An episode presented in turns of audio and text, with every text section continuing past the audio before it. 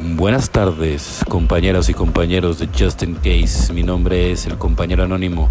Vámonos con este 16 de febrero. Los sentimientos tal como son cuando rechazamos aceptar la realidad de hoy, negamos la fe en un poder superior, cosa que solo puede traernos más Sufrimiento, página 8, solo por hoy. Algunos días no salen como quisiéramos. Nuestros problemas pueden ser sencillos, como el cordón roto de un zapato o tener que hacer cola en el supermercado. O quizás nos pase algo mucho más grave como la pérdida de un trabajo, de un hogar o de un ser querido. En cualquiera de los casos, a menudo terminamos buscando la forma de evitar nuestros sentimientos en vez de reconocer simplemente que son dolorosos. Nadie nos promete que todo va a salir como queramos cuando dejemos de consumir. De hecho, consumamos o no, podemos estar seguros de que la vida continúa.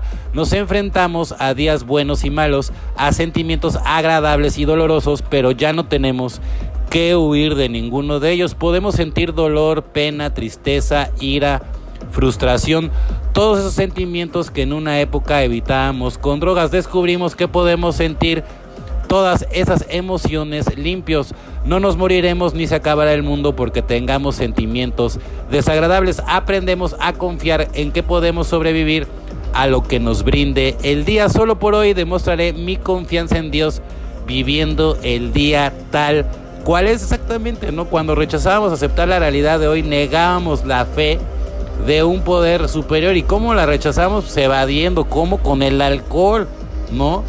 Y sería muy hipócrita de, mi parte decirles que a mí no se me antoja, claro que se me antoja el alcohol, pero sabes que yo sé que a mí no me conviene. Entonces, precisamente por esa, por esa razón, ¿no? Yo ya no lo hago, pero sería muy, muy deshonesto de mi parte decir que no se me antoja, ¿no? Evidentemente, ¿no? Por eso se trabaja todos los días para que no exista ningún tipo de reserva, mucho ejercicio, la loca de la azotea y echarle todas las ganas al presente continuo.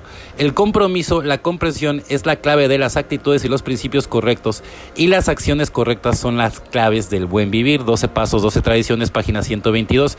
Llegó un momento en mi programa de recuperación en que la tercera línea de la oración de la serenidad la sabiduría para reconocer la diferencia quedó impresa indeleblemente en mi mente. Desde aquel momento tenía que enfrentarme con esa conciencia de que todas mis acciones, todas mis palabras y todos mis pensamientos estaban dentro o fuera de los principios del programa. Ya no podían pararme en las racionalizaciones ni en la locura de mi enfermedad. La única línea de acción que tenía abierta si iba a obligarme a mí mismo a hacer un esfuerzo para comprometerme y ser disciplinado y responsable, ¿no? Entonces, la única línea de acción que tenía abierta si iba a llegar a una vida feliz para mí o para mí mismo y para mis seres queridos era la de obligarme a mí mismo a hacer un esfuerzo para comprometerme y ser disciplinado y responsable, ¿no? ¿Y cómo es todo esto haciendo cosas diferentes? Porque si no haces cosas diferentes, jamás te va a ir de una manera diferente, ¿no?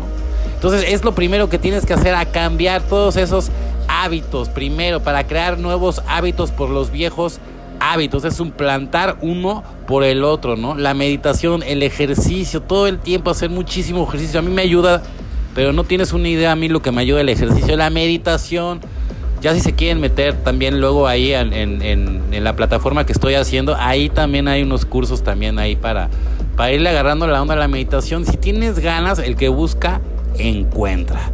Bueno, compañeros y compañeras de Justin Case, mi nombre es el compañero anónimo. Deseo que tengan una excelente tarde como yo la voy a tener.